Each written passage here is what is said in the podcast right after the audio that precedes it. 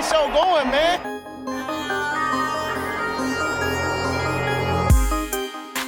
Angelo, what an interception! Steps into it, pass is caught! Diggs! Sideline! Touchdown! Unbelievable! Ihr hört Cover 3, der Podcast für Fantasy Football. Moin und herzlich willkommen zu einer neuen Folge Cover 3 der Fantasy Football Podcast. Mein Name ist Timo. An meiner Seite wie immer Rico. Schönen guten Abend. Und der Björn. Mahlzeit, schönen guten Abend an die Zuschauer in die Runde, an alle. Ja, die erste sommerliche Folge. Schön, dass ihr auch in diesen Sommermonaten dabei seid. Und ähm, das nehmen wir natürlich wie jeden Anfang eines neuen Monats zum Anlass, euch mal Danke zu sagen.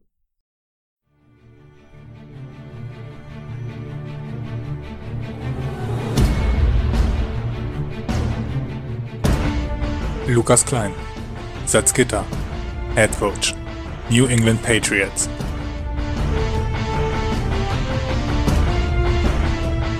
Steffen Kalka, Dornheim, Head Coach, Arizona Cardinals. Krepel, alias Peter Parker, Braunschweig, Head Coach, Atlanta Falcons. Saskia, auch Omsi genannt, Head Coach, New England Patriots.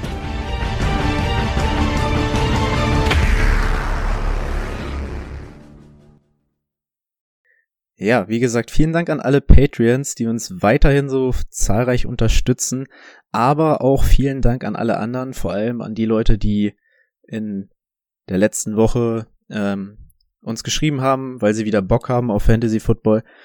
Falls ihr uns noch nicht geschrieben habt, ähm, keine Panik, es ist noch nicht zu spät, ihr könnt alle noch mitspielen, schreibt uns gerne. Wir haben Bock, ich hoffe, ihr auch. Jo, vielen Dank an die ganzen Patreons ähm, und auch die Patreons, dessen Namen nicht jedes Mal im Jingle sind. Ähm, euch haben wir nicht vergessen, euch sind wir natürlich genauso dankbar. Ja, auch von mir natürlich. Danke an alle Supporter, egal wo, egal wie. Ihr seid mein MVP. Ähm, ja, wir haben noch eine letzte Division ausstehen. Noch bevor wir dazu kommen, hat Brady noch ausführlich die News für euch. Breaking News. Ja, heute werden euch die Ohren glühen. So viele News habe ich für euch. So, dass ich sogar verpacke, dass es jetzt, ich glaube, jetzt sind es noch 97 Tage. Auf jeden Fall haben wir die Schallmarke von 100 Tagen durchbrochen bis zum Start der NFL. Das heißt auch bis zum Start, dass endlich wieder Fantasy Football ähm, es um Fantasy-Punkte geht. Die Drafts sind natürlich ein bisschen früher, deswegen sind wir ja jetzt hier schon da. Ähm, ja, ansonsten mega News, mega News. Ähm, Rex Burkett, der hat gedacht, oder die Texans haben gedacht, Running Backs, das können wir, haben nochmal Rex Burkett jetzt geholt, war Free Agent, war vorher bei den Patriots, ähm, letztes Jahr nicht ganz so viel gespielt, kam aus dem Kreuzbandriss, oder hat er letztes Jahr sich das Kreuzband gerissen? Ich bin gerade verwirrt. Ähm, auf jeden Fall werden wir das ja auch in der Texans oder in der Division oder diese von den Texans sehen. Ähm, wenn ihr euch fragt, wo spielt ein Running Back oder wo spielt der Running Back, den ich irgendwie suche, wahrscheinlich bei den Texans. Da tummeln die sich ein bisschen.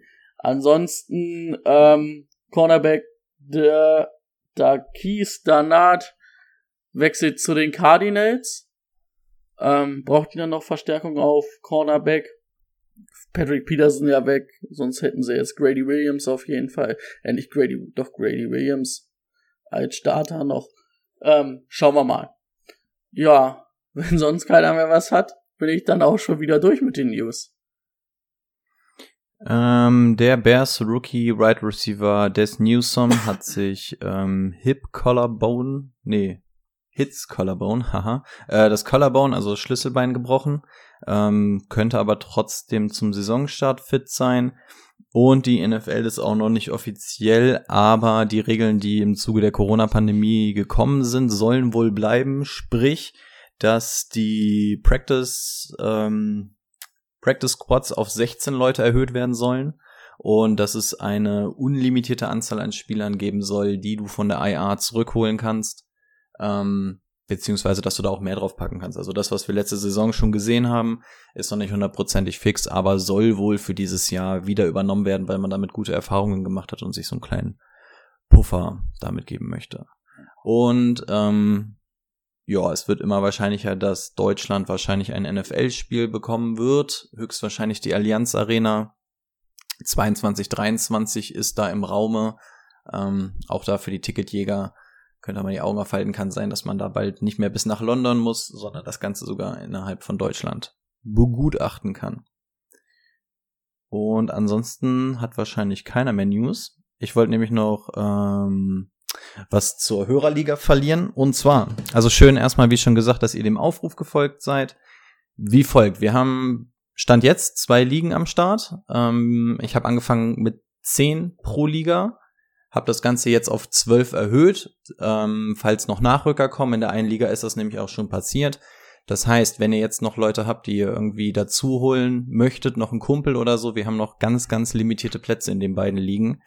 Wahrscheinlich wird sich das ganz, der ganze Spaß auch um diese beiden Ligen drehen.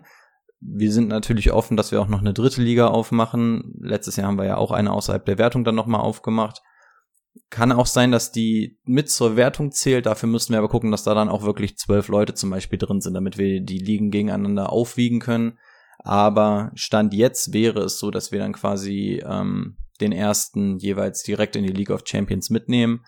Wenn wir drei Ligen haben oder vier oder sonst irgendwas, schauen wir nochmal. Aber ja, also Info Nummer eins, wenn ihr noch wen habt, der unbedingt in eurer Liga sein muss. Die Plätze sind erstmal reserviert, falls noch Freunde nachkommen, damit ihr zusammenspielen könnt. Und auch ansonsten dürft ihr euch gerne melden, weil wir auch locker noch eine dritte aufmachen können. Und Infos folgen in der Liga, aber da haben wir ja ein bisschen Zeit. Also bis die nicht vollends voll sind, nicht wundern, wenn da nicht drin geschrieben wird. Genau. Also, meldet euch. Wir haben Bock. Timo ist heiß jo, auf Konkurrenz. Gib her. Ja, gerne. Also ich freue mich auf jeden Fall schon drauf. Dann sind wir durch mit dem Vorgeplänkel und wir kommen zur, zum Thema der Woche. Let's get to work. Das Thema der Woche. Thema der Woche ist die NFC West, also die 49ers, die Cardinals, die Rams und die Seahawks. Mir ist eben gerade noch was eingefallen. Ähm, das ist natürlich nichts Offizielles, aber ein bisschen Spekulatius. Äh, 18 Spiele stehen im Raum. Also, dass, dass, dass, dass die Pläne schon dafür stehen. Also, äh, ähm, man hat jetzt gerade erst ein Spiel hinzugefügt und ist schon dabei, das Ganze auf 18 ausweiten zu wollen. Aber ich glaube erst irgendwie äh, vorgeschlagen für 25 oder sowas. Also wenn Zwei, ich das richtig gehört 22 habe. könnte es sogar schon sein. Könnte schon, okay. Ich glaube, das war ja, ja das war ja so ein, ähm, na, so ein Kompromiss, ne? Ich glaube, viele wollten ja schon jetzt 18 Spieler haben. Also die Owner wollten, glaube ich, 18 Spieler haben und die, die NFL, aber die Spielervertreter, glaube ich, ne, die haben sich ja dagegen gesträubt und haben, glaube ich, dann ähm, in den Verhandlungen haben sie sich dann auf 17 breitschlagen lassen. Ich weiß natürlich nicht, inwiefern ist es ja eigentlich, glaube ich, je oder wie lange diese Spielertarifverträge ähm, gehen. Also nicht Tarifverträge, die haben ja einen Vertrag, die Spielergewerkschaft ja einen Vertrag mit der NFL. Ich weiß gar nicht, ob die jedes Jahr ausgehandelt werden oder ob die eine bestimmte Laufzeit haben. Das na, die werden bestimmt eine Laufzeit haben. Ja, wahrscheinlich auch. Aber wenn die NFL das will, drücken sie Zur das Sicherheit. zur Not schon irgendwie durch. Gut, ähm, wie gesagt, ist ja noch nichts, noch nichts Festes, aber einfach mal in den Raum gestellt, dass das kommen könnte. Und wir starten mit den 49ers. Der Draft sehr interessant aus Fantasy-Sicht, weil Trey Lance an Nummer 3 gezogen wurde. Lange war nicht klar, wer es wird. Es wurde Trey Lance. Und in Runde 3 haben sie sich gedacht, der Vorname bleibt. Der Nachname ist Sermon. Running Back. Ja, und ansonsten noch einen Running Back in Runde 6, Elijah Mitchell.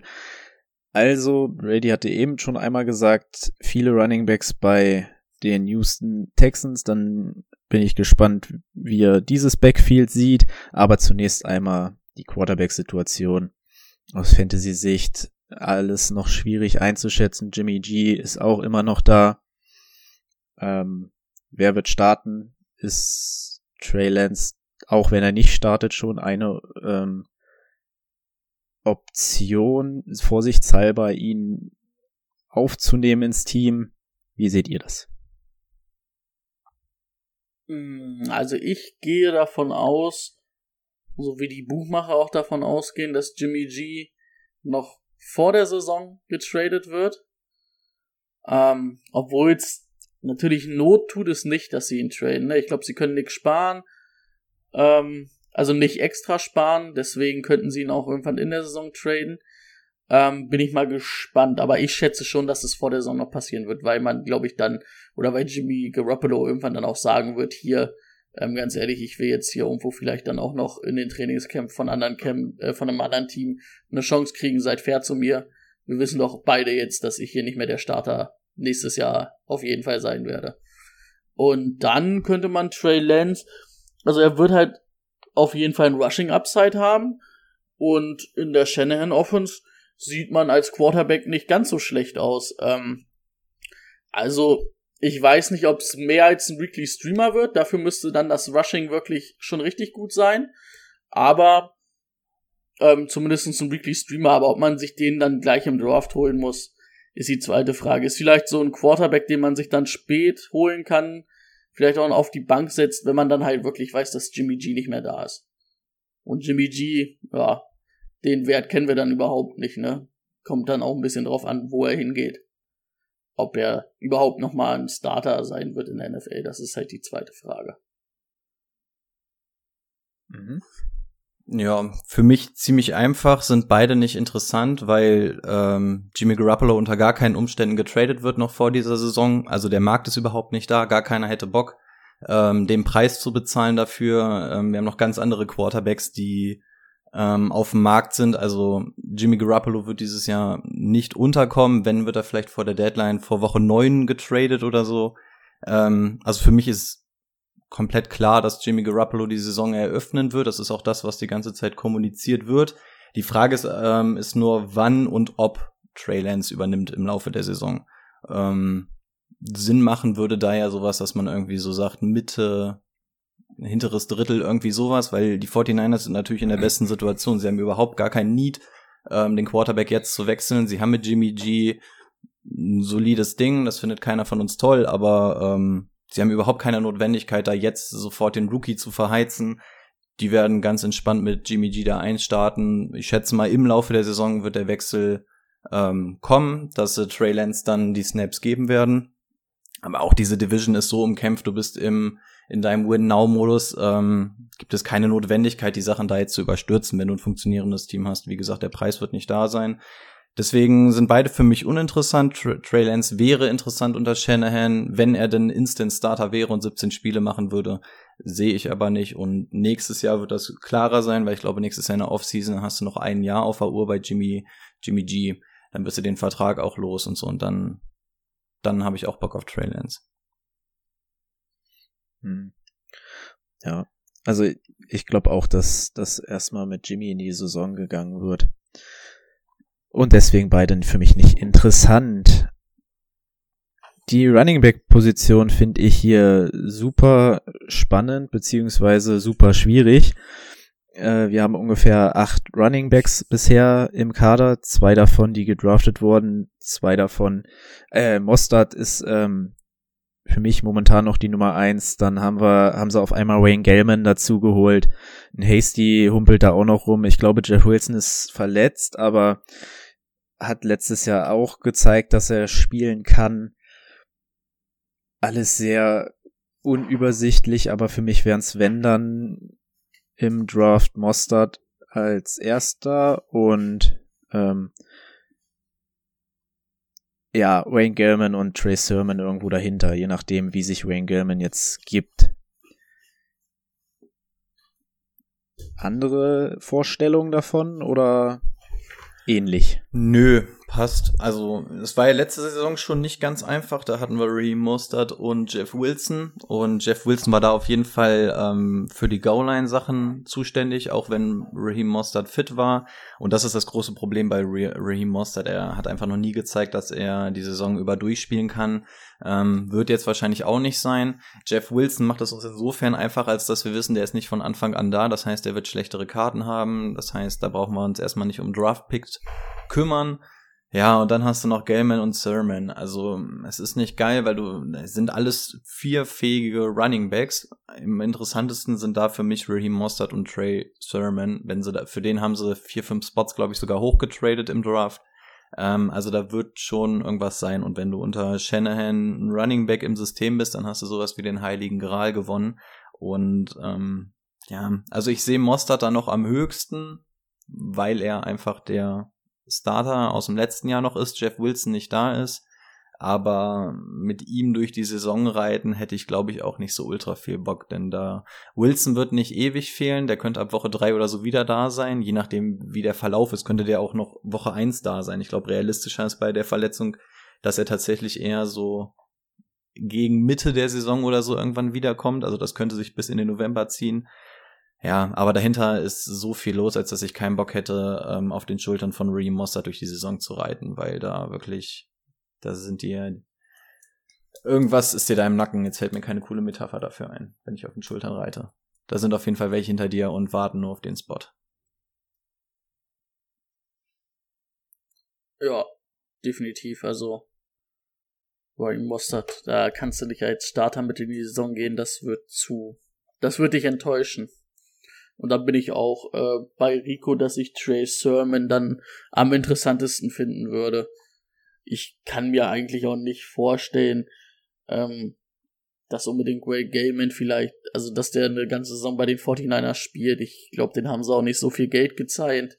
Ähm, wenn wirklich Wilson wieder fit sein sollte, kann ich mir vorstellen, also wenn der vor der Trade Deadline Dings äh, fit ist, dass die den vielleicht sogar nochmal abgeben für irgendeinen Gegenwert. Ähm, und dann macht, ist der halt auch nicht interessant. Ich meine, er war letztes Jahr dann zumindest am Ende der Saison interessant. Da hat er halt aber auch bei den Giants gespielt und die hatten nichts mehr, weil Barkley ja verletzt war und kein anderer laufen konnte.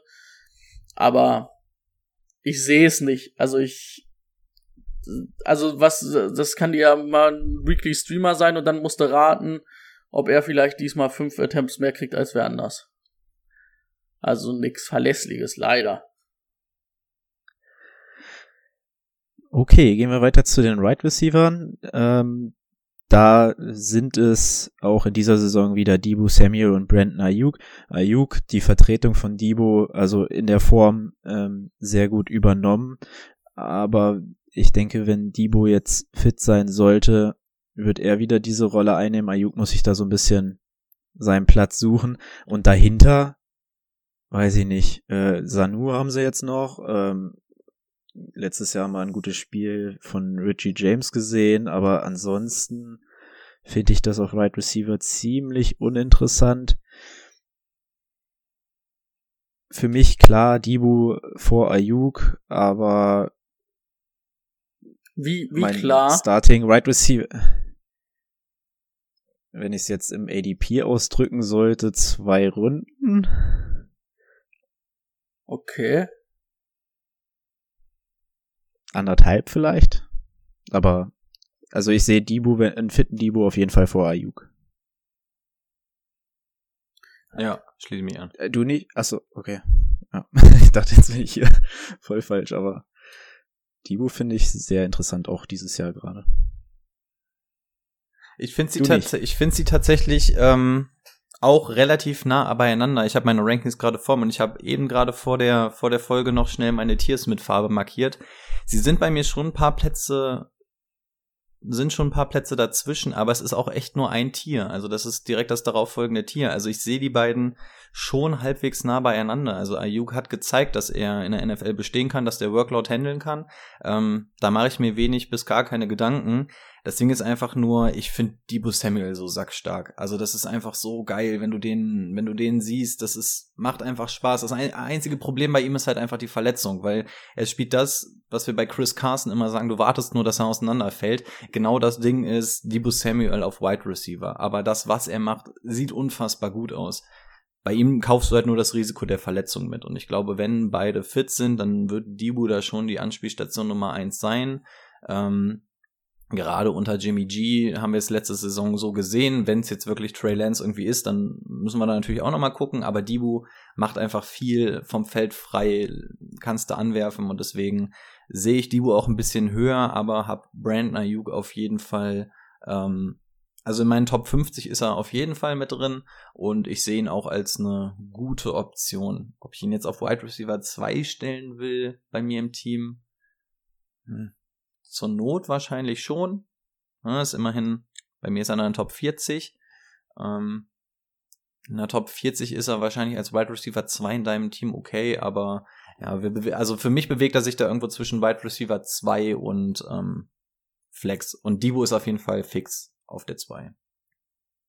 Weil ich sehe die nämlich auch ganz nah beieinander. Also ich bin gerade mittendrin im Wide Receiver Ranking, aber ich habe, immer wenn ich auf die beiden gucke, denke ich, ja, hm, okay, wen schiebst du vor? Ich kann nicht mal sagen, wen ich vorschieben würde. Ich würde wahrscheinlich sogar mit Brandon Ayuk gehen, weil ich darauf tippen würde, dass Debo Samuel jetzt nicht alle Spiele wieder machen wird. Und ähm, ja, das ist es okay. halt. Ähm, und ich finde die auch vom Talent und Skill-Level nicht weit auseinander. Also ich finde beide gut. Also Brandon Ayuk wenn ich mir die Stats angucke, finde ich, dass der letztes Jahr sogar ein bisschen untergegangen ist. Gut, er hat halt nur zwölf Spiele gemacht, aber dafür war das echt, echt gut. Hm, was natürlich beiden ein bisschen wehtun wird, oder hoffen wir wehtun wird, ist halt, ähm, dass der Receiver Nummer eins, der eine andere Position spielt, halt wieder da ist. Aber ich ja, würde jetzt halt auch nicht unter. Also die. Achso, Entschuldigung. Ja, ja. Ja, nee, äh, wolltest du noch was Ich, ich wollte halt nur sagen, also ich würde halt beide Wide Receiver trotzdem auch nicht unterschätzen, wenn die, ja. ähm, wenn, wenn Kittel komplett fit ist. Also für mich ähm, auf jeden Fall richtig gute Flex-Spieler bis Low-End Nummer 2 Starter auf jeden Fall. Also mal sehen, das war auch erst Dibus zweites Jahr, ne? Ja. Also der ist, äh, auch wenn er 25 ist, noch frisch. Ähm, gibt auch andere Spieler, die in den ersten beiden Jahren mal verletzt waren. Ich würde da tatsächlich mal ein Auge drauf werfen in der Dynasty, aber das ist was anderes. Da habe ich ihn ja schon. Ähm, Tight End. Brady schon angesprochen. George Kittle wieder fit. Auch der hat immer mal wieder mit Verletzungen zu tun, aber ähm, ja, ich denke mal, die Zahlen sprechen grundsätzlich für ihn. Hab, ähm, aufgrund der letzten Saison wahrscheinlich ein bisschen tiefer gerankt, beziehungsweise ein bisschen ADP-mäßig ein bisschen weiter unten. Wo seht ihr ihn? Naja, Anfang dritter Runde musst du den schon ziehen, ne? Wahrscheinlich Anfang, Mitte dritter Runde. Da. Ja, letztes Jahr ist er, glaube ich, äh, in der Mitte zweite Runde weggegangen. Ne? Ziemlich genau mit Kelsey, so Mitte, an, ja. Anfang, Mitte zweite. Die beiden sind immer so relativ back-to-back -back weggegangen. Ja. Es wird vielleicht ein paar Leute geben, die ihn vor Darren Waller sehen. Ähm, äh, die Darren Waller vor ihm sehen. Bei mir wäre es, oder ist es andersrum? Fitten Kate, äh, fitten Kitty sehe ich immer noch vor Darren Waller. Und ja, aber ja, in der dritten Runde musst du dann halt. Es ist halt ein Nummer 1 Receiver, den du auf einmal die auf Tight End stellen kannst. Ne? Das ist halt immer die Diskussion, ob man es machen will oder nicht. Aber wenn er fit ist, dann wird er das rechtfertigen. Und ich glaube, also er ist ja immer mal wieder ein Spiel mal ausgefallen, aber letztes Jahr war natürlich auch, glaube ich, der Höhepunkt seiner, oder es war ja wirklich eine solchen Saison für ihn. Ja, das Jahr davor war auch scheiße. Ich habe ja jetzt zwei Jahre in Folge die Experience mit ihm gemacht. ähm, was sich auf jeden Fall verändert hat, ist das ADP zwischen Travis Kelsey und George Kittle. Ähm, Kelsey geht mittlerweile tatsächlich in der ersten Runde weg. Der fällt fast kaum noch in die zweite Runde. Und letztendlich kann man auch irgendwo verstehen, warum. Ähm, Drittmeisten Receiving Yards, ne? Letztes Jahr. Ja, yeah, klar. Und ist halt auch immer fit, ne? Ich glaube, ja. der war in seiner ganzen Karriere mal eine Saison verletzt. Ähm, ulkig, weil ich tatsächlich dachte, dass ich der Einzige bin, der ihn auf die drei packt. Ich habe Darren Waller nämlich auch auf die zwei gepackt. Und während ich das geschrieben habe, dachte ich schon so, okay, darauf steht, glaube ich, die Todstrafe im, in einer, in einer ähm, West Bay. Aber ich habe ihn auch auf die drei gepackt, weil das jetzt wirklich die, das zweite Jahr in Folge war. Ähm, wir haben eventuell einen Quarterback-Wechsel in der Mitte der Saison. Ähm, wir haben fähige Wide Receiver daneben stehen. Ne? Das sieht bei Darren Waller alles noch mal ein bisschen entsp entspannter aus. Ne? Also die Kluft zwischen einem Henry Rux und sowas ähm, und Nelson, nee, ist Nelson Aguilar? Nee, nee der ist zum Patriots John Brown. Ne? Genau, ähm, Tyrell Williams ist auch weg, ne? Oh Gott, die Raiders, ey. Ähm, also der Unterschied zwischen ähm, Darren Waller und seinen Wide Receivern zu George Kittle und seinen Wide Receivern ist natürlich auch nochmal ein ganz anderer. Und das sind einfach so mehrere Sachen, die sich dann für mich summieren, als dass ich Kittle auch auf die drei gepackt habe. Und ja, Mitte dritte Runde, so weit darf er eigentlich nicht fallen. Wenn er das tut, freut euch und packt ihn ein. Das ist halt ein Gamechanger. Wenn, wenn der fit ist, ist es ein Gamechanger in deinem Fantasy-Team, wenn du den in der dritten Runde ziehst. Absoluter Freak, athletisch und alles ist einfach geil. Ich sag mal so, wenn man ähm, auf Verletzungen achtet, hat man auf jeden Fall nicht äh, den Running Back, den Right Receiver und den Tight End der 49ers im Team. Das wäre ganz schön kritisch. Kann gut gehen, wird's wahrscheinlich nicht. Kommen wir zum nächsten Team, den Cardinals. Die haben in Runde zwei Rondell Moore gezogen. Ansonsten eher auf Cornerback, Linebacker, also eher nur die Defense bestückt. Ja, also äh, zum Quarterback braucht man, glaube ich, nicht viel sagen. Man, man, man weiß, was man bekommt. Man bekommt an die 4000 Passing Yards und man bekommt über 100 Rush Attempts. äh, letztes Jahr mit seinen elf Rushing Touchdowns äh, richtig gut gewesen und 819 Yards. Dazu jetzt noch eine neue Anspielstation bekommen. Also Kyler Murray ähm, wird einer der ersten Quarterbacks sein, der weggeht. Da sind wir uns, denke ich, einig. Ja, zu Recht auch. Aber da musst du halt auch, da musst du halt früh bezahlen. Also, wenn der, wenn der in der fünften Runde noch da ist, fünfte Runde, sechste Runde wird er wahrscheinlich, also sechste Runde glaube ich nicht. Wenn du Glück hast, Anfang fünfter, wahrscheinlich noch nicht mal da. Ja, ja, vierte oder sowas, ne? Dritte, vierte hätte ich ihm fast gesagt. Das ist halt, ist wahrscheinlich. Wenn, wenn der sich letzte Saison nicht verletzt hätte zwischendrin, ne, der war on pace für Zahlen, die sind unfassbar mhm. gewesen. Und dann war ja wirklich durch die Verletzung war dann ein bisschen Ruhe, aber. Ja, stimmt, der hat zwar 16 Spiele gemacht. Trotzdem gespielt, ne? Aber war ja. halt nicht immer fit, ne? Ja, ich glaube, so Woche 10 oder so, irgendwann kam dieser Knacks, wo es dann auch die Verletzung war. Also das Armtalent haben wir ja schon immer gesagt, ne? Der Junge kann Quarterback spielen. Scheiß auf die Größe und den ganzen Kram. Und letzte Saison hat er dann auch noch die Beine in die Hand genommen, was aus Fantasy-Football-Sicht einfach nur Gold ist. Ähm, ja, Anspielstation, absoluter Traum. Also Kyler Murray für mich, ich habe ihn auch auf zwei gepackt und habe ihn in ein Tier mit Patrick Mahomes zusammengepackt. Auf Platz zwei hast du ihn getan? Habe ich gerade richtig ja. verstanden. Ähm, Quarterback. Ich bin bei Running Back und Right Receiver bin ich gerade dabei. Tight habe ich fertig. Aber ich würde ihn na, vier da, also eigentlich muss man halt sagen, na gut, Patrick Mahomes wird halt ein bisschen mehr Passing Yards und Touchdowns auflegen, aber die holt er natürlich durch Jahr, äh, Rushing Yards und Rushing Touchdowns raus, ne? Das könnte am Ende echt knappe Kiste zwischen den beiden werden. Ich habe mich, ich habe mich nur für Patrick auf der Eins entschieden, weil er einfach kein Risiko bietet. Also bei, bei Kyler hast du vielleicht mal eine Schwankung drin, so bei Mahomes hast du keine Schwankung. Mahomes holst und, und sofern der sich nicht verletzt, weißt du, dass er dir genau diese Zahlen aufruft. Das wird nicht weniger, das wird nicht mehr. Ähm, also mehr wird dann auch schwer. Oh, das, muss Kyle, das muss Kyler halt einfach erstmal zeigen. Also die Vergangenheit hat einfach das, das Risk, äh, Risk Risiko ist bei mir einfach deutlich kleiner bei Patrick Mahomes. Deswegen habe ich ihn nochmal auf die Eins gepackt. Und deswegen ist Josh Allen tatsächlich auch nochmal ein Tier drunter bei mir auf die drei. Ja, das wollte ich gerade fragen, wo, an welcher Stelle der dann kommt, okay. An drei, ja, aber ich habe tatsächlich auch das Tier da gezogen, weil da sehe ich Kyler und Patrick einfach nochmal eine Stufe höher als Josh Allen. Also, wenn der letztes Jahr nochmal wiederholt, ist er auch da drin, aber auf die Vergangenheit gerechnet, deswegen Kyler und Patrick nur bei mir eine Eins. Okay. Ja, nicht so schön ist diese Running Back Situation. Chase Edmonds und James Conner.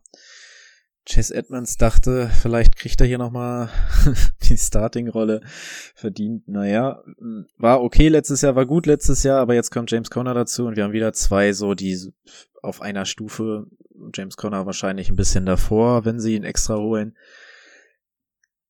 Ja, die Wahrheit liegt beides Achso, du warst, Entschuldigung. Ja, ja, beides jetzt für mich dann dadurch auf jeden Fall keine Starting Running Backs. Ähm, äh, muss man schauen, wie sich das entwickelt. Da kann einer hochrutschen natürlich, wenn der andere gar nicht äh, in Betracht kommt, aber momentan würde ich davon niemanden äh, ja, haben wollen.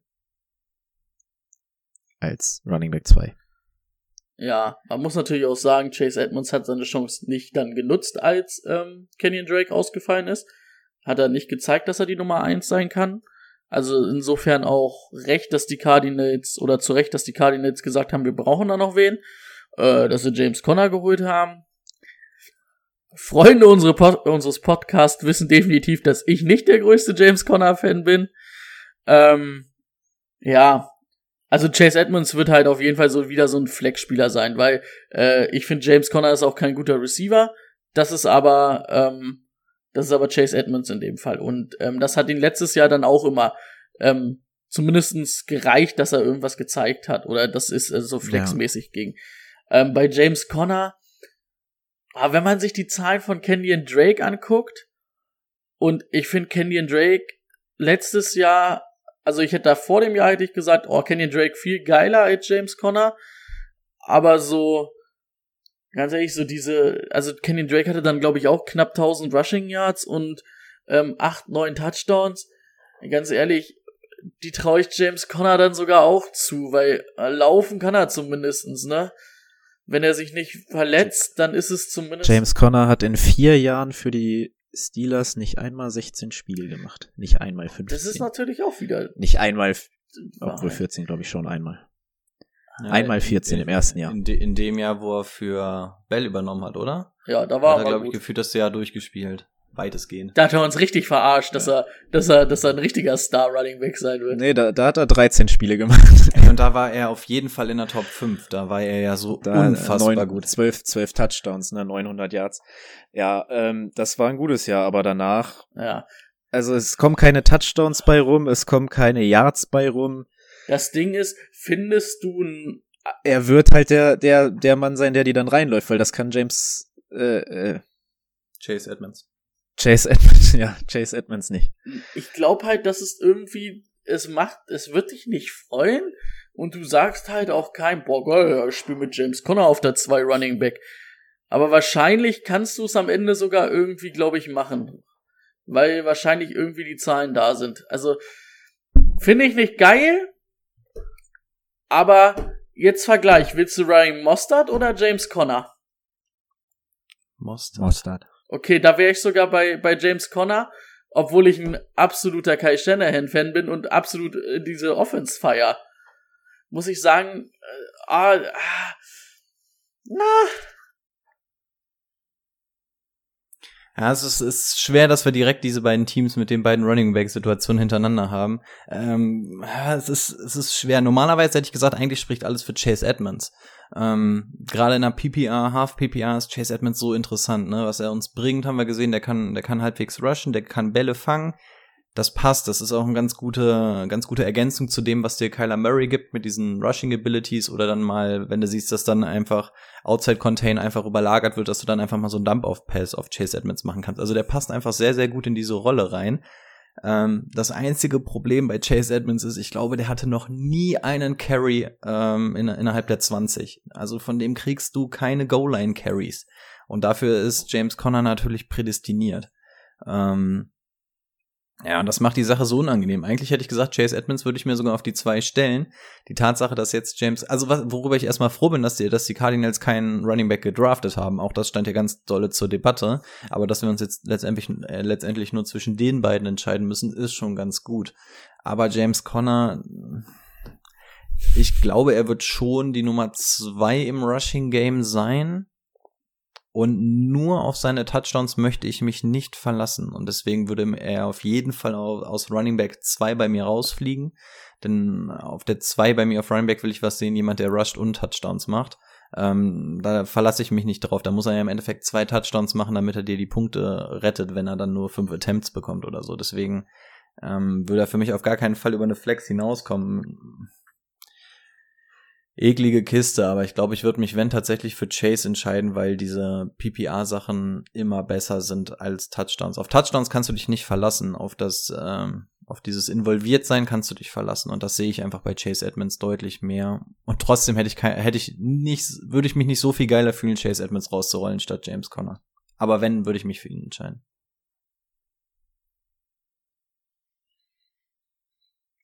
Okay, dann Kommen wir zu den Right Receivern. Die Hop ist klar. Jetzt haben sie noch einen gezogen. Mir hat da auch letztes Jahr, wenn Christian Kirk gegen Ende der Saison mal ein paar Targets mehr gesehen hat, aber so eine Nummer zwei fehlt mir da. Wird das Rondell Moore direkt dieses Jahr? AJ Green haben sie jetzt auch, ja, aber. Also, ich finde Rondell Moore richtig interessant. Ich weiß nicht, ob das dieses Jahr schon geil wird. Der wird halt auch viel ähm, wahrscheinlich so Jet Sweeps und so kriegen, um einfach seine Speeds ähm, auszuspielen, also auch ähm, anders an den Ball kommen. Ähm, ich weiß nicht, ob das sich lohnt, den zu ziehen, weil man natürlich, wenn man, wenn wir bei Debo Samuel jetzt sagen und bei Ryan Mostert, ähm, wir haben Verletzungssorgen, dann muss man ganz ehrlich sagen, guckt euch den Mann an, wie der gebaut ist, der Rondell Moore guckt mal in die Krankenakte von seinem äh, College und dann ähm, habt ihr da auch ein bisschen Angst. Also von daher weiß ich nicht, also bei Rondell Moore würde ich darauf tippen, dass der vielleicht auch nicht 16 Spiele machen würde. Und ähm, dann wird's halt schwer, relevant zu werden. Also ich denke, dass Christian Kirk und Eddie Isabella zum Beispiel dies Jahr komplett raus sein werden, also keine Fantasy-Relevanz für mich haben. Ähm, Wandel Moore wahrscheinlich so ein Weekly-Ding, ne? Und dann wird's, ähm, da muss man aber halt auch einfach mal gucken, wenn das in den ersten zwei Wochen, wenn du da siehst, die haben eine klare Rolle für den und der ist auch gut involviert, dann kann man den auf jeden Fall von den Waivern holen, weil dann traue ähm, trau ich ähm, Kingsbury zu und ähm, auch Murray, dass sie den ordentlich einsetzen. AJ Green, man muss natürlich sagen, der war letztes Jahr zumindest mal fit, war nicht geil, hat aber über 100 Targets gesehen. Ich glaube ganz ehrlich, dass AJ Green da vielleicht sogar auch so ein Weekly Streamer auf der Flex sein kann. Was mich auf jeden Fall freut, dass man mit AJ Green auf jeden Fall einen geholt hat, der auch mal Outside spielen kann. Das heißt, die Andre Hopkins wird wahrscheinlich dieses Jahr sogar noch einen Tick besser, weil er vielleicht auch mal vielleicht wieder ins Slot gezogen wird und von da aus noch ein bisschen Schaden machen kann. Der hat halt letztes Jahr fast nur allein isoliert außen gespielt und hat da verrückte Zahlen aufgelegt, ne? Also ihn hilft mhm. diese Nummer zwei auf jeden Fall. Mhm. Um sexy zu sein, würde ich sagen, geht mit Rondell Moore anstatt mit AJ Green. Ja, ich bin letztendlich auch sehr, sehr nah dran. Also D-Hop ist drin, gar keine Frage. Und ansonsten habe ich meine Top 50 runtergeschrieben und es ist kein Cardinals-Spieler drin. Und ich habe auch echt lange überlegt, also Kirk ist auf jeden Fall eine Option für mich gewesen, der irgendwie hätte mit reinrutschen können. AJ Green eigentlich auch, aber AJ Green, ich gucke mir ja viele Cornerback-Videos und so ein Kram an. Und Julio Jones und AJ Green sind da einfach so die Typen, die die Bees einfach so dermaßen vernaschen. Ganz gemeine Kiste. Und davon war nichts von AJ Green letztes Jahr zu sehen. Wirklich gar nichts. Der hat seine Targets bekommen, aber der hat komplett seine Magie verloren, die ihn so stark gemacht hat. Und das macht mir so ein bisschen Angst. Also dann, dann soll er lieber wieder seine drei, vier Spiele weniger machen, aber bitte behalte deine Skills bei. Und die, das hat mich letztendlich auch dazu getrieben, dass ich ihn nicht mit reingepackt habe. Kirk sehe ich auch nicht drin, wenn ich mir meine anderen 50 angucke. Isabella kriegt einfach zu wenig und ähm, ja, letztendlich kommt dann auch Moore nicht mit rein. Also es sind, es sind viele Jungs, die da irgendwie interessant sind, aber ich sehe die alle, jeder hat irgendwie so seine Stärken und Schwächen, aber letztendlich kommen sie überall gleich raus. Und Fazit ist dasselbe, was Brady gesagt hat. Der große Gewinner wird für mich die Haupt sein und die anderen schwören da alle so rum. Ich glaube, da wird es mal eine Woche geben, da wird er der Bessere sein, dann mal eine Woche, da ist der gut. Aber ich glaube, dass es nichts Verlässliches. Und deswegen, wenn ich mir meine Namen in der Top 50 angucke, würde ich alle anderen vor denen ziehen, weil ich da einfach zumindest sowas wie einen Floor sehe. Hopkins frisst von allen die Fantasy-Punkte einfach auf. Ist wie so ein Staubsauger um sich herum, so. Und dann sind sie weg. Ja, also kann ich mich auch nur anschließen. Es kann man in der Saison mal schauen, ob sich da was entwickelt, aber so würde ich davon auch die Finger lassen. Auf Titan würde ich auch komplett die Finger davon lassen. Ich habe mir nicht mal ein Auch Jahr Titan nicht aufgeschrieben. Ich habe mir nicht mal ein Titan aufgeschrieben, weil ich da keinen interessant finde. Oh, das Einzige, was ich da einmal einwerfen würde, also für mich können wir Titans auch überspringen, aber Dan Arnold war ja vorher Tight End und gerade bei Twitter waren ganz viele Sachen, ähm, ich glaube Carolina war es, Front Office, wo sie mit dem Agent von Dan Arnold telefoniert haben und dann quasi mal so grob so erste Gespräche hat man dann einfach mal hautnah erlebt, was die so gesagt haben und es ist einfach eins zu eins ein Gespräch im Fantasy Football Trade. Ähm, guckt gerne mal rein. Das ist eins zu eins das, wie zumindest ich Fantasy Football Trades beginne. Genau das, was die sagen. Ähm, ganz interessant. Er hat sich dann, glaube ich, für Washington oder irgendwas anderes entschieden. Keine Ahnung, ist Der auch ist ja nicht scheißegal. sogar zu Carolina gegangen. Ich glaube, der ist bei Carolina. Ist er sogar? Wir hatten, Das der ist auf jeden Fall in der. NFC, weil den hatten wir nämlich schon. Ja, das kann sein. Äh, Die Carolina hat ihn nämlich in dem Video irgendwie ein Jahr vier Millionen oder so geboten oder zwei Jahre vier Millionen. Letztendlich ist er irgendwie für sechs untergekommen, habe ich gesehen. Ähm, aber guckt euch das Video mal an. Das ist wirklich sehr interessant, wenn du einfach mal siehst, Ja, wie das Panthers. hautnah irgendwie ist passiert. Ja, wie der, wie der Manager dann irgendwie erzählt, das hat der schon geschafft und das hat er geschafft und dann so, ja, ähm, wir wissen, was du kannst und so, wir geben dir vier. Also, nee, geht nicht, bla. Also es ist einfach super interessant. Schaut euch das Video gerne mal an. Okay. Ähm, ja, nächstes Team. Das dritte. Die Rams. Wisst ihr, für die Fans. Seahawks-Fans gibt's viele, kommt als letztes. Ähm, die Rams in Runde zwei direkt hinter den Seahawks gepickt, kommen wir gleich noch zu. Eventuell was weggeschnappt, die Seahawks, äh, aber die Rams haben sich dann für Tutu Atwell entschieden. Right Receiver. Und sonst haben wir noch einen Viertrunden Right Receiver, Jacob Harris. Siebtrunden Running Back, okay. Bei mir ist Jacob Harris sogar als Tight End gelistet. Nicht als Wide Receiver, aber das sind Nuancen. Okay, hier im Draft wurde er. Also ja, das wahrscheinlich auch, aber dann weißt du halt, dass es auch so ein Hybrid sein wird. Hm. Also im ESPN-Roster ist er auch als Wide Receiver jetzt. Naja. Okay. Moritz Böhringer Neuer war doch auch beides, oder? Ja, klar. Den haben sie doch, oder, oder den haben sie umgeschult, glaube ich, ne? Aber der hat ja letztendlich auch beides. Ich glaube, der ist wieder gespielt, zurück ja. in der GFL, Was ne? macht er denn? Glaube ich. Hm, der ist wieder, der ist wieder zu den Scorpions? Nee, Scorpions waren es nicht. Wo hat er denn Also äh, er war bei den Unicorns. Immer. Da ist er wieder, da ist er wieder hingegangen, ja. Aber ey, Okay. fünf Jahre ähm, zumindest irgendwie um NFL-Zirkus rumgelebt, klar. ne? Der, der hat, der hat seine Kohle gemacht, glaube ich. Und Alter, da kannst du was erzählen, Alter. Fünf Jahre NFL, also auch we- wenn du nur im Practice Squad warst. Scheiß drauf, würde ich nehmen. Ja. Das war Durchschnitt zwei bis drei Jahre, oder? Mhm. Hm. Gut, er war immer in diesem Pathway-Programm da. Aber okay, die Rams Nee. haben einen. Nee, Böhringer wurde gedraftet. Der, den haben die Vikings gedraftet. Sieb Da haben sie- haben Aber sie ist er dann nicht danach, ist er danach nicht darüber da geblieben? Als er dann gecuttet wurde? Nee, dann haben ihn die Bengals einfach, glaube ich, Äh, unter über Vertrag dieses- genommen. Ich glaube auch, die haben ihn auf das Practice Squad gepackt Okay. und da dann einfach irgendwie. Okay. Nee, über Pathway kommst du, glaube ich, nicht rein, wenn du gedraftet wirst. Also er hat den offiziellen Weg genommen als einziger. Aber ey, ich habe auch keinen Bock, Okay, mich jetzt ja. über Mobo hier zu unterhalten. Also Lass uns lieber Chemistry, der, der, der Mobo Fan der. Rams reden. Patreon ex- Exclusive wird das. Matthew Stafford. Neuer Quarterback bei den Rams. Haben wir auch schon öfter diskutiert. finde ich sehr interessant, wenn man sieht, was der Goff da gemacht hat und was der Stafford mit seinem Arm kann.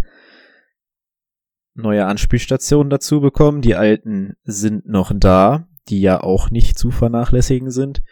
Die Offense an sich ähm, sehr gut aufgestellt. Jetzt bin ich mal gespannt, wo ihr Ist- ihn habt. Ich habe mich nämlich ganz schwer getan im Ranking und wir kennen Äh, unsere find- Rankings find ja ich- nicht. Ah, Ich sag's, für Find ich mich ist es auf jeden Fall ein Weekly Starter. Also Top 12. Weeklies, Na, ich, aber bei mir würde ich, also ich würde ähm, sagen, Weekly Starter sind bei mir noch die Top 15. Bei mir ist er so um die Top 10 rum. Ich würde ihn vielleicht auf die 10 setzen. Ich, aber wie gesagt, mit Quarterback bin ich noch nicht ähm, final durch. Aber so, ich sag mal so um die 10 rum. 8, 9, 10, 11, 12. Irgendwo da. hast, du, hast du ihn schon gelistet? Ich, äh, ich habe ihn nicht, äh, nicht final gelistet, aber ich hätte auch so um die 11, 12 wahrscheinlich. Hm, Bei mir ist er bis auf die 14 runtergegangen sogar. Aber nur weil ich da, weil ich davor einfach alle nochmal irgendwie. Besser einordnen. Also weil man die, weil man sie besser zu greifen hat irgendwie, finde ich. Deswegen könnte, aber das ist aber allein von dem, was da äh, sein müsste, habe ich ihm, glaube ich, noch mal ein, zwei Plätze Ja. mehr Ich gegeben. find Me mega gemein, auch so, so, sorry, ähm, auch sowas wie, wie einen ähm, Jalen Hurts habe ich auf jeden Fall vor ihm, und, äh, aber das halt nur aus Fantasy-Sicht, aber es ist so gemein, Matthew, St- ähm, Matthew Stafford ähm, so weit nach hinten zu listen, weil das ist eigentlich ein Top-NFL-Quarterback, aber aus Fantasy-Sicht kriegt er mich einfach nicht. Er kriegt mich einfach nicht, ich weiß nicht warum. Es ist auch echt irgendwie auch bei den Rankings immer schwer, fand ich. Da gucke ich mir so die Stats an, dann hake ich die mir mal ab, die ich so jetzt in der Liste hab. Dann gucke ich so ein Stück runter und denk mir, puh, der jetzt? Aber oh nee, eigentlich kannst du den jetzt, kannst du den dahinter? Ist der besser? Ist der äh, ganz schwer. Ich habe auch, glaube ich, 27 Mal ähm, bei diesen Rankings immer noch getauscht, so so zwischendurch immer so ein, zwei nochmal verschoben und dann wieder doch dahin, wo sie waren. Ähm, ja, ist dann schwer. Also, Aber wir würden ihn jede Woche spielen bei der Position schon fast, ne? ja. Also für mich ist es ein Weekly Starter. Er gibt dir halt wenig Rushing Upside. Das würde er halt nicht geben. Gar keins. Aber, also ich denke mal, er wird mit McWay und den Waffen zumindestens die Zahlen, die er letztes Jahr hatte, das waren knapp 4000 Yards, bisschen über 4000, 26 Touchdowns. Das ist auf jeden Fall drin, wenn ich nicht sogar sagen würde, kleine Steigerung, so 4-2, 4-3, 30 Touchdowns, traue ich ihm zu. Ja, endlich mal ein Team, wo die Running Back Position relativ dünn ist. Wir haben Cam Akers, wir haben Daryl Henderson. Sehen so gut wie also nachdem Daryl Henderson letztes Jahr dann ausgefallen ist und Cam Akers das sehr ordentlich gemacht hat, sehen dieses Jahr alle Cam Akers sehr, sehr weit vorne. Ich sehe ihn hier auch vorne, aber bin da noch ein bisschen zurückhaltender als Alter. Also nicht, dass es jetzt äh, irgendwie schlecht ist, aber den kompletten Hype gehe ich mit Cam Akers da noch nicht mit. Ich dachte, du wärst der von uns, der den Hype auch mitgeht, weil ich weiß, dass du zum Ende der Saison oder so oder kurz nach der Season auf jeden Fall ganz, ganz großer Fanboy warst. Also, dass ja, du da echt- eher, eher, eher, weil Daryl halt verletzt war. Und Ja. ich weiß nicht, wieso der, warum der jetzt so abgeschrieben wird, weil es sind beides jetzt Running Back, die letztes Jahr sogar gezeigt haben, dass sie es können. Und Pauschal ist schon mal gut, dass das Brown weg ist, ne? Dass Malcolm. Brown weg ist. Das ist für beide schon Ja. mal gut. Aber ich sehe dann auch Cam Akers vorne, muss ich ganz ehrlich sagen. Bei Cam Akers würde ich auch sagen, das ist, das ist ein Starter, den kannst du als Running Back 2 rausrollen.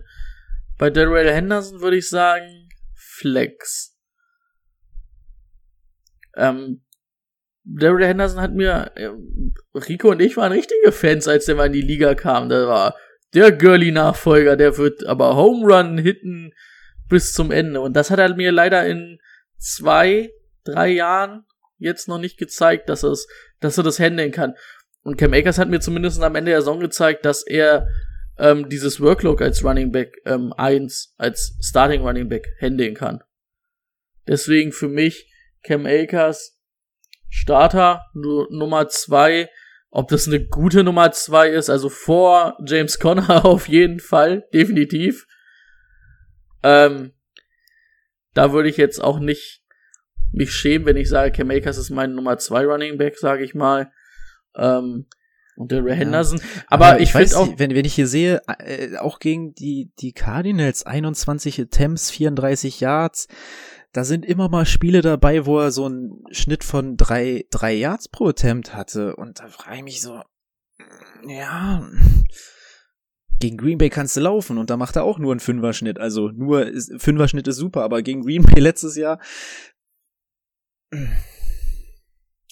Den einzigen, den sie okay, dann, konnte, dann habe dann, dann hab ich den Hype Speech hier heute. Und ich dachte, ich wäre gar nicht am höchsten, aber okay, dann habe ich den Speech. Dann, dann ja, schieß los. Okay, also ich weiß, dass Cam Akers von vielen Profis Fantasy Football mäßig ein bis zu Top 5 ähm, Upside hat, Running Back. Und ich gehe ich gehe damit, dass ich das theoretisch verstehe. Ich gehe den Hype jetzt eigentlich theoretisch bin ich auf dem Hype-Train, praktisch bin ich aber daneben. Ähm, er ist bei mir auch in der Top 15. Also für mich ist er ähm, auf Running Back 2 ein absolutes Luxusgut.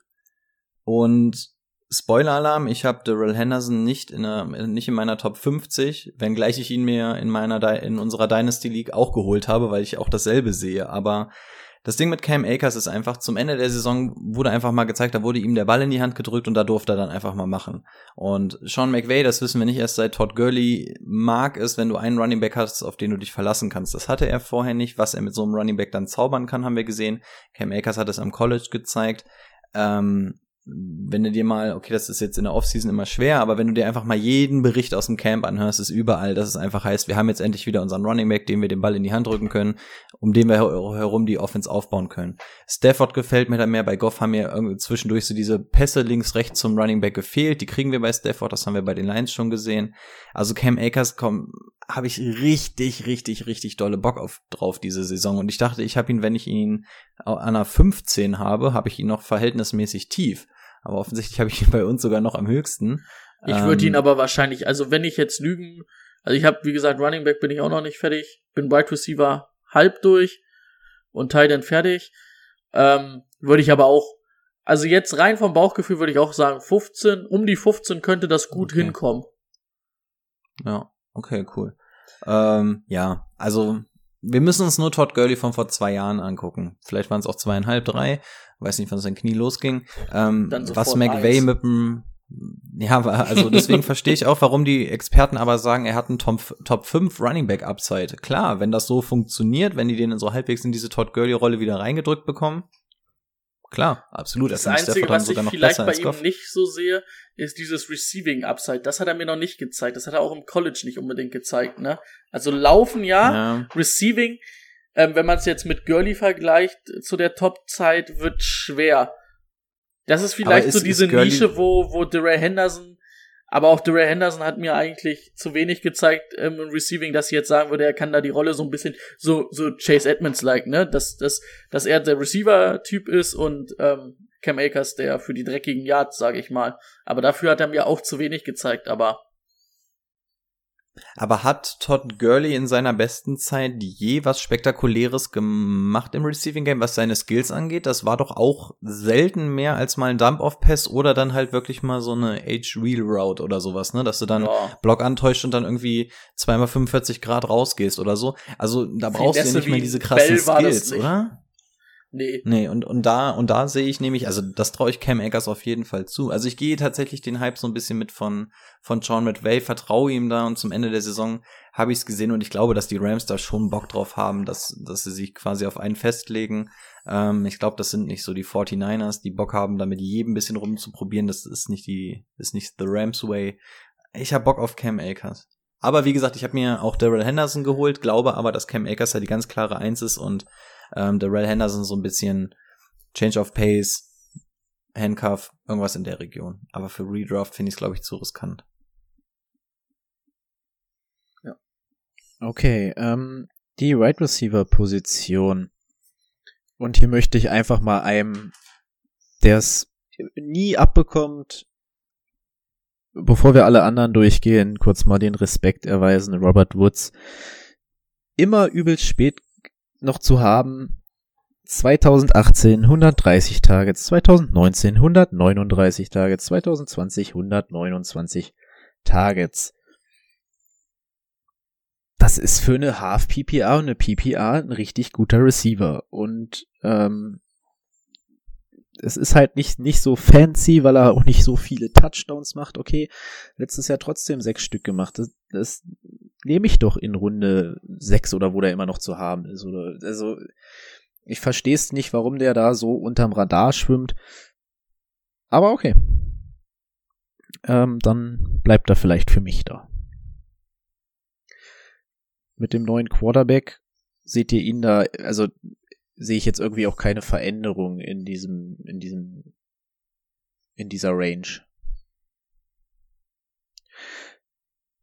Schweigen ist Nö, Zustimmung. Nee, ja, also ich, ich, ich bin komplett bei dir. Also äh, Robert Woods, Cooper Cup, ich sehe sie relativ nah beieinander, bin aber tatsächlich auch eher immer an Woods interessiert als an Cup. Cup bringt dir dann eher so dieses ähm, Big Play-Ding so ein bisschen, während Woods dir eher so diesen langweiligen Floor gibt. Aber ich bin ja ein Typ, der den langweiligen Floor liebt. Ähm, ich habe die beiden auch nicht weit auseinander. Ich habe viele Videos gesehen aus den Trainingscamps, wo Stafford den beiden mal so ein bisschen den Ball zuwirft. Ah, scheiße, das sieht leider schon ziemlich geil aus. Ähm, nee, ich habe total, total Bock. Also Woods finde ich tatsächlich auch ein bisschen cooler nochmal als äh, Cooper Cup. Glaube, dass die auch ungefähr ähnlich weggehen werden. Ich habe sie zumindest auch in einem Tier gelistet. Ähm, nö, und wie du auch schon gesagt hast, die werden tatsächlich zu wenig appreciated. Da bin ich aber absolut dabei. Die beiden, die beiden mag ich, da freue ich mich. Und letztes Jahr haben wir, glaube ich, auch schon Robert Woods als Value bezeichnet im Draft und das wird er diese Saison, glaube ich, wieder sein. Und eigentlich sind die Umstände nur besser geworden. Ja, wahrscheinlich musste Cooper Cup ein bisschen früher ziehen. Hm. Ich sehe aber beide auch relativ nah beieinander. Ich würde wahrscheinlich, also momentan steht er vor, vor ähm, äh, Cooper Cup bei mir im Ranking. Aber es ist halt auch, ist ein knappes Ding. Also da ist noch ein Receiver dazwischen und die könnte ich alle drei aber auch austauschen. Ähm, ja, wird mit Stafford für beide besser. Und ähm, das sind beides auf jeden Fall richtig gute Nummer zwei Receiver, die du in deinem Fantasy-Team haben kannst. Und wenn du, Not, wenn, wenn du, Running Back Heavy gehst. ja genau, wenn du richtig gute Running Back hast, Alter, pff, okay, ja, dann habe ich halt äh, Robert Woods als mein Nummer eins Receiver und bin da auch nicht traurig drum. Krieg- Krieg meine 90 Receptions oder, also, ja. Taken. Ansonsten noch irgendein Right Receiver, der jetzt für den Draft interessant ist oder einfach was man so in der Saison berücksichtigen sollte. Ähm, wir haben jetzt noch einen Deshaun Jackson im Kader, einen Tutu Atwell, den Rookie und einen Van Jefferson, Also bei, die alle vom Namen her bei Ja. Deshaun Jackson kann ich mir nicht vorstellen, dass der den Kader wieder schafft, weil eigentlich haben sie mit Tutu Atwell den jungen Deshaun Jackson irgendwie gedraftet und ich glaube nicht, dass sie den dann unbedingt vorsetzen. Das ist aber so ein Speedster, das wird dir in der Saison auch nicht geil sein, finde ich. Also das wird dir, da musst du wieder raten, welche Woche der vielleicht mal eine lange Bombe fängt. Ähm, irgendwie, ich weiß nicht, ob ich, ob ich das nur so im Gefühl habe, aber so nicht Fantasy-mäßig, aber irgendwie so allgemein Football-mäßig ist irgendwie so ein kleiner Van Jefferson-Hype. Ich habe so bei richtig vielen und überall gelesen, so ja, Van Jefferson, das ist so ein richtiger Breakout-Kandidat.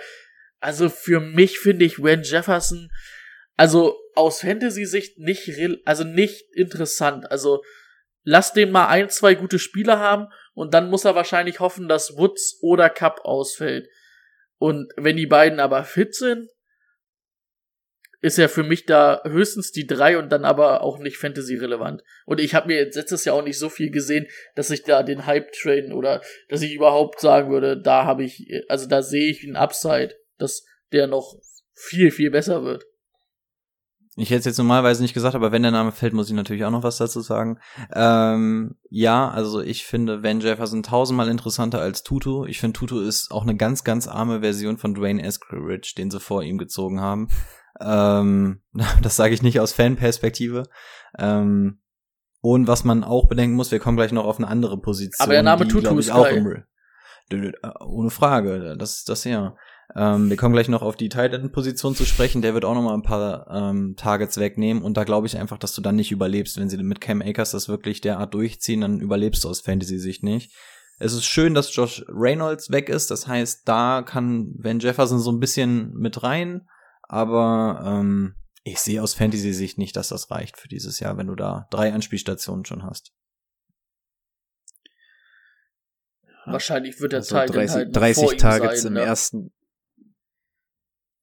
Ja, der könnte 30 sogar, Targets. der könnte sogar ein paar bekommen, so diese verkappten McVay-Targets. Also lass es mal 40 meinetwegen, vielleicht sogar 50 sein, aber aus Fantasy-Sicht reicht dir das nicht, Mhm. weil er, er hatte halt Ja. auch kein Big Play-Potenzial großartig. Also dafür läuft er dann doch zu sehr im Schatten. Wenn, wenngleich ich Van Jefferson aber cool finde.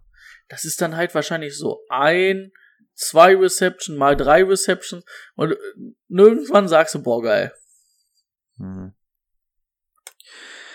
Ja, sagen wir, boah, geil, äh, die Tight End Position ist jetzt nicht mehr doppelt äh, Receiver-lastig besetzt.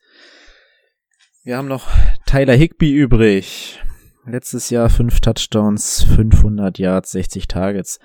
Eben schon angedeutet, das wird hochgehen. Und trotzdem wird es ein Tight End sein, der relativ spät noch zu haben ist. Ist ein Weekly Streamer für für mich. Mehr nicht. Also wirklich mehr nicht. Ich Okay. finde den nicht so interessant. Auch wenn Everett jetzt weg ist. Auch wenn Sean McVay Also ich natürlich immer über Titans gespielt hat. Aber er hat mir nie das gezeigt. Timo, kannst Andere, du ihn jetzt andere Ja, das Sache, kannst du ihn- ähm, wir hatten es doch, wir hatten vor zwei Wochen hatten wir die NFC Schieß mich tot, East, Evan Ingram oder ihn? Also ich habe eine klare Meinung und ich würde Timo bitten, so ein paar positive Worte vielleicht über ihn zu verlieren, ansonsten schäme ich mich gleich, wenn ich das jetzt sage. Okay, ich habe gerade nochmal mein Ranking geguckt, ich habe Evan Ingram auch dahinter, aber Scheiße, warte, das war ein scheiß Beispiel. ähm, Logan Thomas oder Tyler Higby, Also, ja, ist auch ein wen- scheiß wen Beispiel. Ah, okay, denn- ich, ich höre auf. Also ich sehe ihn nicht, ich sehe ihn nur als Weekly Streamer, weil für einen Starter, für Starter für 16 Spiele ist er mir zu Dings. Ich, also, ich sage, dass man den vielleicht 50% der Saison starten kann. Darauf lasse ich mich ein. Aber nicht als dauerhaften Starter. Also, wenn ich mir, wenn ich mir da einfach mal die Goal-Line Plays angucke, wen willst du denn da an? Das, also, Cooper Cup und Robert Woods sind jetzt beides nicht die größten. Da hast du schon Cam mal Akers äh, 22 den äh, End. Rushing Touchdowns. Okay. Nein. Ja, ja, da, klar. Ähm, also für mich ist da besteht da schon eine gute Chance. Er hat auch im Jahr davor gezeigt, dass er, dass er ähm, Fünf ich, Touchdowns? 89, äh, neun- 89 äh, Targets gesehen. Ähm, das finde ich okay für ein für ein Tight End. Wenn 60. Du, du, du gehst ja hier nicht das Jahr davor, so. habe hab ich gesagt. Entschuldigung. So, und dann hast du jetzt mit Stafford einen, der letztes Jahr, gut, TJ Hawkinson möchte ich jetzt nicht mit Higby vergleichen, aber der weiß, wie man mit einem Titan spielt. Also, dann hast du noch diese Offense, die das Ganze, also, ich sehe das schon, dass das einer ist, den ich mir im Draft spät holen würde und es einfach probieren würde. Und, also, ich finde, du kannst ja nicht viel abfallen. Da kannst du nur gewinnen. Ich will jetzt nicht sagen, dass Higby halt der geilste Tight End ist, aber ich möchte einfach sagen, dass es, dass es gut eine Option ist, ihn zu starten. Echt, dann werde ich sogar noch die höchste Meinung von ihm haben. Ähm, Brady hat schon gesagt, Everett ist jetzt weg. Das war so das Problem. Ich weiß, dass wir uns zur Besprechung zu, für die Saison 2020 getroffen haben und dann noch gesagt haben, boah, die sind beide geil, ich würde beide gerne haben, aber solange sie zu zweit da sind, habe ich da keinen Bock drauf. Jetzt ist genau dieses Szenario eingetroffen und schaut euch gerne mal nur die Spanne, was müssten es gewesen sein, vier, fünf Spiele von 2019, Ende der Saison, als Higby alleine war bei den Rams. Guckt euch mal nur die Spanne an und währenddessen gebe ich jetzt mal Einblick und lese mal meine Tight Ends vor. Ähm, auf Platz 1 Travis Kelsey, braucht man glaube ich nicht drüber reden. Zwei Waller, drei Kittel, hatten wir auch schon drüber gesprochen. Ähm, so, 4, 5, 6 sind bei mir ein Tier. Das sind Hawkinson, Andrews, Pitts. Ja, die kannst du in dem Tier meinetwegen so ein bisschen hin und her schieben und da, dahinter macht das nächste Tier auf Platz 7 für mich Tyler Higby auf. Und er steht für mich in einem Tier mit Dallas Goddard, Mike Gesicki und Robert Tonyan. Und ich finde das auch absolut berechtigt, weil ich hab's gesehen, was der, wenn er alleine ist, machen kann. Er hat einen guten Tight End bekommen, der hat zwei Right Receiver da, Goal Line wurde schon angesprochen. Ich sehe keinen Grund, wa- warum Higby da nicht besser sein sollte. Also wenn ich ihn jetzt mal mit dem Logan Thomas vergleiche, da weiß ich, dass Higby mir mehr geben kann.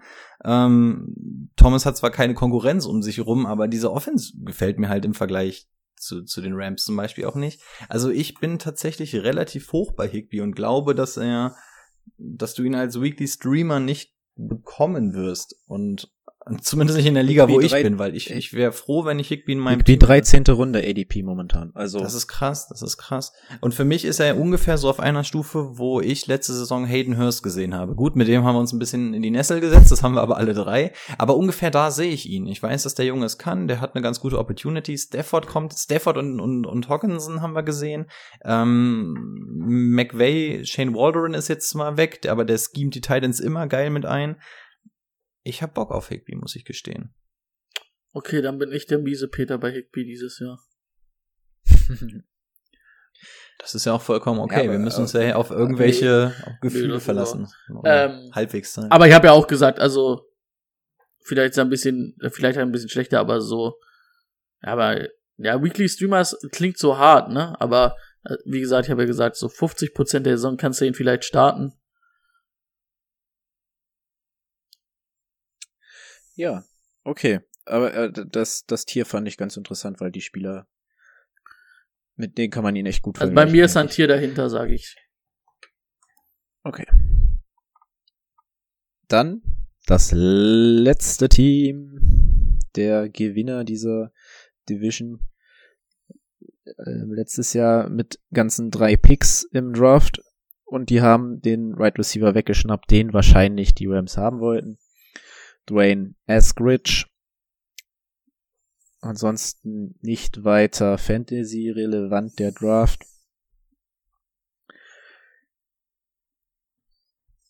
Wo siehst du denn dein Quarterback dieses Jahr mit der dazugekommenen Waffe und eventuell noch einer weiteren Waffe, die ja noch im Raum steht. Ey, ja, wenn die Waffe sich realisiert, dann reden wir von ganz anderen Sphären, dann, dann will ich doch dieses ganze Team nochmal neu bewerten.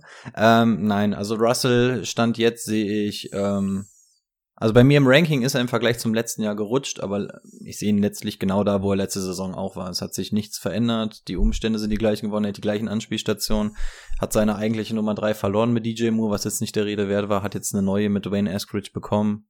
Ja, so be it. Ähm, Greg Olson ist weg, dafür ist Everett weg, würde ich eher als Plus sehen. In der O-Line haben sie einen alten, okayen Guard ausgetauscht, dafür einen ganz guten Guard bekommen. Und ansonsten ist alles genauso wie vorher. Also der hat was kriegen wir von Russell? Ja.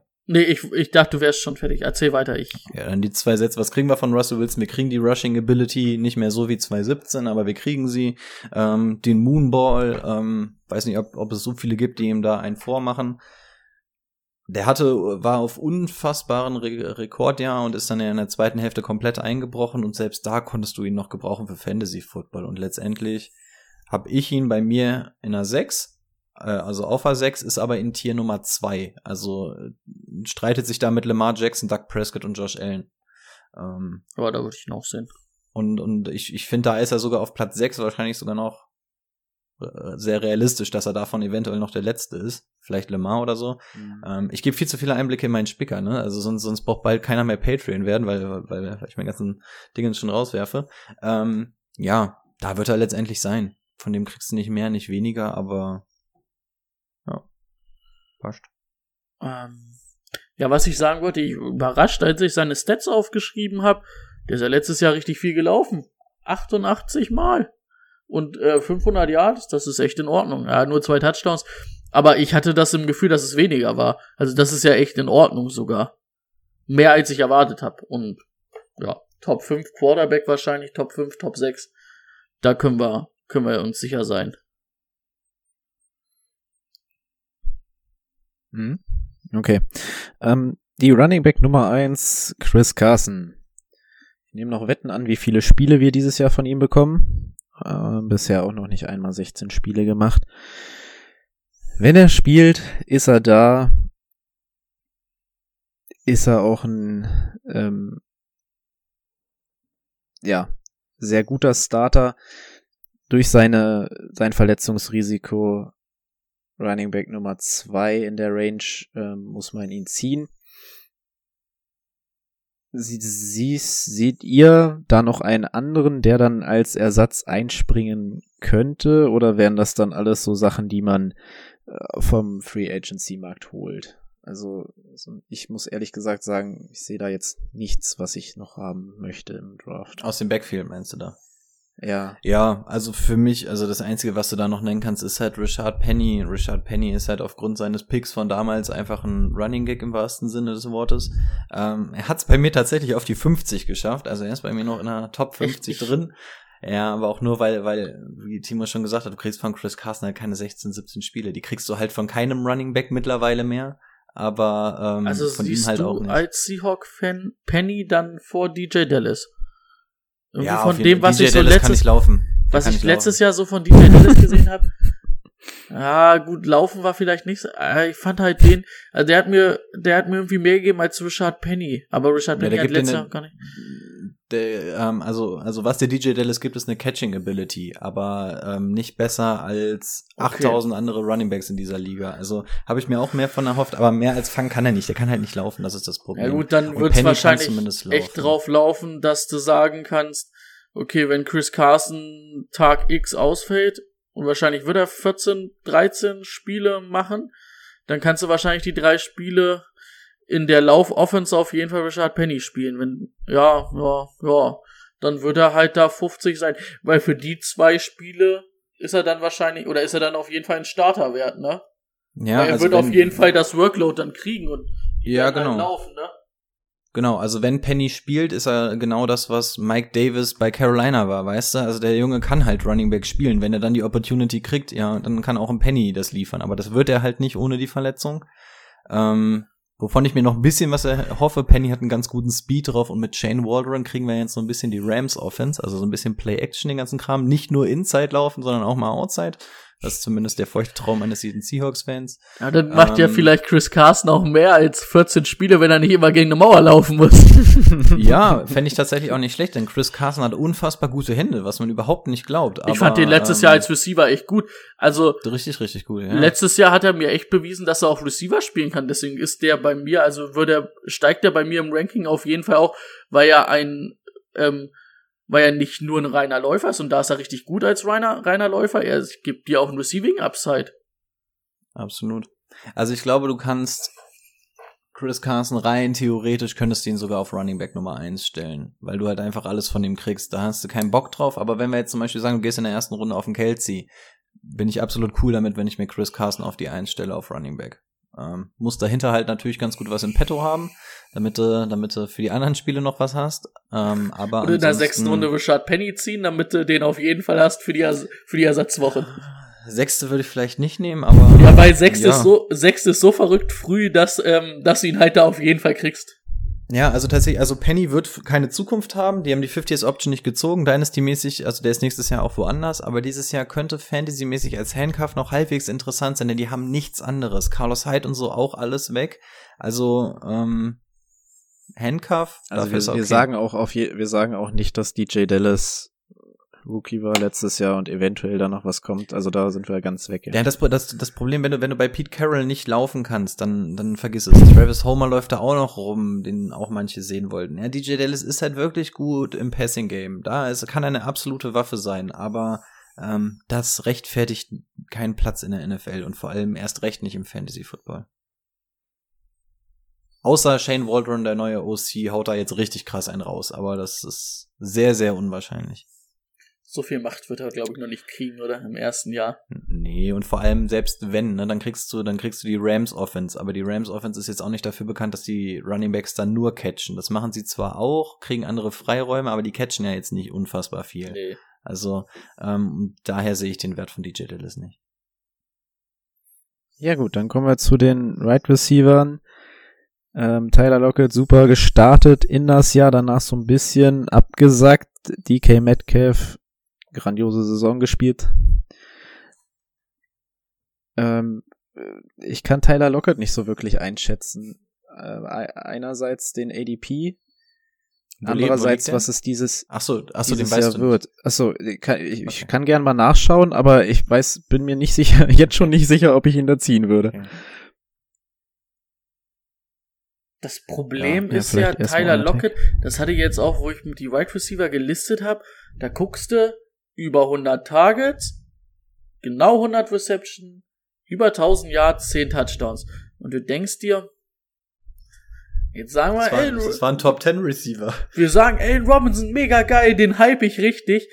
Und dann stehe ich da bei Tyler Lockett und denk mir aber, ah, also für mich, mich das Problem bei Tyler Lockett, der ist ein, den kannst du auf der Nummer 1 spielen.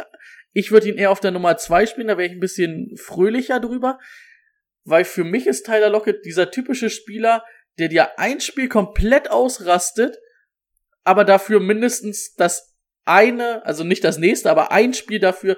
Also das ist immer eins ausrasten, ein solides, ein schlechtes. So gefühlt kommt mir das immer vor.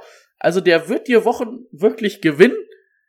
Der kann dir aber auch mal eine Woche verlieren. Deswegen ist es dann bei mir im Ranking auch keine Top 10 Platzierung geworden.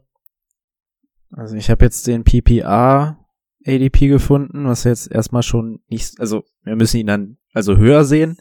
Äh, da ist er Runde 5, Pick 10.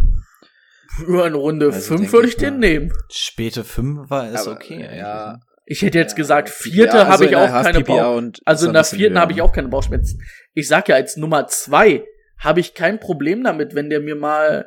Ich brauche halt auf der Eins, will ich halt einen Receiver haben, wo ich jede Woche was Verlässliches habe. Und wenn mir mein Receiver auf der Nummer eins nicht jede, nicht mal einmal im Jahr 30 Punkte gibt, ist mir scheißegal. Hauptsache, der gibt mir immer meine 15 Punkte. Ja, also DK wäre jemand, den würde ich mir auf die einstellen, da, da Ja. fände ich es okay. Ähm, ja, und Tyler Lockett, ich weiß, was du meinst. Ähm, auf Wide Receiver 2 wäre geil und äh, ich hätte absolut keinen Bock drauf, den auf meiner, also auf der 2 verlässt du dich drauf, dass sie dir Woche für Woche was gibt und genau das kriegst du nämlich nicht. Also ich weiß, da gibt es, ähm, also du musst ihn als Wide Receiver 2 spielen und da gibt es auch genug Leute, die das machen und das ist auch komplett berecht, äh, gerechtfertigt, denn Top 10 Receiver letztes Jahr gewesen, war on Pace, teilweise hätte der das Tempo gehalten für 1800 Yards und 17 Touchdowns oder sowas. Ähm, du holst ihn dir da, du spielst ihn und verlierst wahrscheinlich ähm, auf 17 Spiele gesehen, verlierst du wahrscheinlich 15 deiner Fantasy-Spiele und trotzdem ist er Top 10, weil der kommt letztendlich bei dem Endergebnis an, aber wie er da hinkommt, ist so arschholprig, dass ich da gar keinen Bock drauf hätte, den in meinem Fantasy-Team zu haben. Dieses Also eine absurde Spiel, wo er 200 Yards hatte, drei Touchdowns 50 Punkte oder so. und ähm, irgendwie 13 Receptions und dann die Woche da drauf, ich habe mir die Game Notes angeguckt, hat er drei Receptions für irgendwie 35 Yards. So, ja. come on, was? Heb dir doch ein bisschen was für die nächste Woche auf, Bruder. Total, total. Ja, und das, das ist das Problem. Also du kannst dich da holen, das ist auch vollkommen okay, aber ich will einfach Woche für Woche was Solides, worauf ich mich verlassen kann und freue mich dann, wenn es ein bisschen mehr ist. Und das kriegst du bei ihm nicht. Und DK ist so einer, der ist ja auch so ein bisschen Boomer-Bust-mäßig, aber der hat zumindest eine Konstante drin. Und Ja. ja, das Ja. ist, ja. Und Rain Eskridge brauchen wir nicht drüber reden. Die Nummer drei ähm, ist einfach nicht interessant. Also als Nummer drei Receiver in einem Team zu überleben, ist schon echt schwer. Und wenn du dann noch ein Run-Heavy-Team bist und dann auch noch ein Tight End hast, beziehungsweise zwei oder so, Drain Eskridge, ähm, Redraft-Liga nicht interessant. Okay, ähm, haben wir für Gerald Everett die gleiche Begründung wie für Higby? Ich sag's euch mal ganz ehrlich. Ich war ja auch einer, der diese Aussage kam. Ich finde beide ganz gut und hoffe oder würde die gern mal alleine sehen. Und dann habe ich sie dieses Jahr alleine und ich sag's ganz ehrlich, ich bin bei Everett sogar noch ein ganz, sogar noch ein Stück niedriger als bei Higby irgendwie. Das Also im liegt nicht an seinem oder Talent. schlechter. Nee, dass er schlechter ist, also schlechter in meinem Ranking. Ich habe irgendwie bei den Seahawks, dann ist da immer mal ein Tight End irgendwie relevant. Hatte ich auch immer das Gefühl, dass Russell Wilson auch immer mal ein Tight End anwirft. Aber bleibt denn so viel übrig bei einem Run-Heavy-Team mit zwei so guten Receivern, dass du sagst, den willst du jede Woche starten? Also ich, ich nicht. Ich bin da nicht dabei. Ich bin echt mal gespannt auf die Meinung von Rico, so als Seahawks-Fan.